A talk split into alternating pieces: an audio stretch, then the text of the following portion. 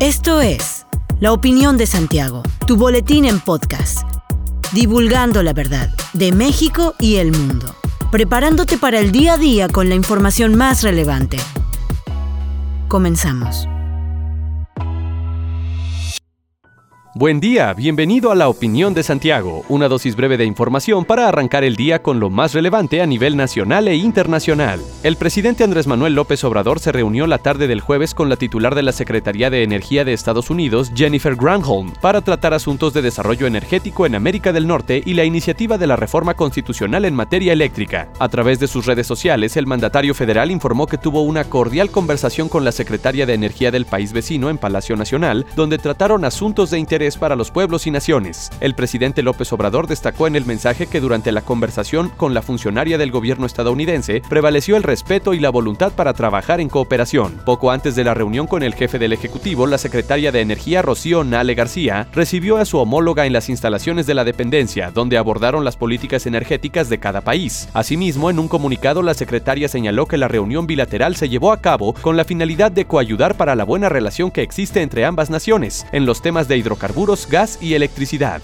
El Departamento de Seguridad Nacional de Estados Unidos informó que a partir del 22 de enero, todos los no estadounidenses que deseen ingresar al país a través de los puertos de entrada terrestres y terminales de ferry en las fronteras con México y Canadá deberán contar con un esquema completo de vacunación. Las nuevas restricciones se aplicarán a las personas no estadounidenses que viajen por motivos esenciales y no esenciales. Hasta ahora solo se aplicaba a quienes viajaran por razones no esenciales como turismo. Las únicas excepciones a las nuevas medidas serán ciudadanos estadounidenses, residentes permanentes legales y nacionales de Estados Unidos. En octubre se anunció que los viajes de las fronteras sur y norte de Estados Unidos comenzarían a regularizarse ante el avance de la vacunación y que este sería un factor clave para permitir el reingreso a suelo estadounidense. El proceso ha sido gradual. Las empresas socias de la Asociación de MIPIMES Industriales de Querétaro han fortalecido sus protocolos sanitarios, el trabajo en casa y sus campañas de comunicación de promoción de la salud al interior de sus instalaciones, con el objetivo de seguir procurando la salud de las y los trabajadores ante un escenario de incremento de contagios de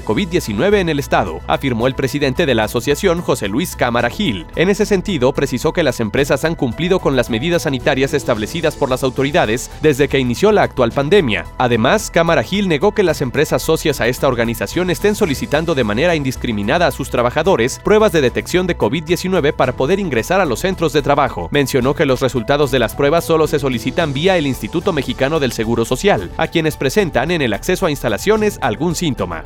Al iniciar actividades en la Feria Internacional del Turismo de Madrid, la secretaria de Turismo Estatal, Mariela Morano Campo, encabezó diversas reuniones para estrechar lazos internacionales que permitan a Querétaro captar posibles inversiones, asesoría en digitalización de los servicios y tener un acercamiento con el mercado turístico de España. Mariela Morán participó en una reunión de trabajo con Diego González, presidente de la Red Iberoamericana de Turismo Accesible, un organismo que integra esfuerzos de diversas instituciones y empresas en América Latina, el Caribe, España y Portugal para el desarrollo de la inclusión y participación de todas las personas en la actividad turística. Diego González reconoció a Querétaro como un destino que ha impulsado esfuerzos en materia de inclusión turística. Dentro de los principales acuerdos alcanzados, destacó la posibilidad de establecer trabajos colaborativos para el intercambio cambio de prácticas exitosas, realización de sesiones de sensibilización y concientización para los prestadores de servicios turísticos en el marco del Movimiento Nacional por la Alfabetización y la Educación, cuyo arranque a nivel nacional se llevó a cabo el 22 de octubre de 2021 en el estado de Veracruz, la titular de la Oficina de Enlace Educativo de la Secretaría de Educación Pública, Beatriz Silvia Robles Gutiérrez, asistió a la instalación del Comité Estatal de Responsabilidad Social para abatir el rezago educativo en Querétaro, realizado en las instalaciones del Centro Cultural Manuel Gómez Morín, con el objetivo de mejorar las condiciones para el proceso educativo para que las y los queretanos ejerzan su derecho a la educación básica, estuvieron presentes otras autoridades federales en representación del Instituto Nacional para la Educación de los Adultos, de la Subsecretaría de Educación Media Superior, así como autoridades educativas locales, como la Secretaria de Educación del Estado de Querétaro, Marta Elena Soto Obregón, y los directores de los diferentes subsistemas de educación media superior. Durante la instalación, Beatriz Robles señaló que Querétaro ocupa el lugar 17, con un 3.5% de personas que no saben leer y escribir, y aunque se encuentran por debajo de la media nacional, que es del 4.7%, continúa siendo una cantidad significativa de personas que necesitan acompañamiento y apoyo para que puedan acceder a una mejor calidad de vida.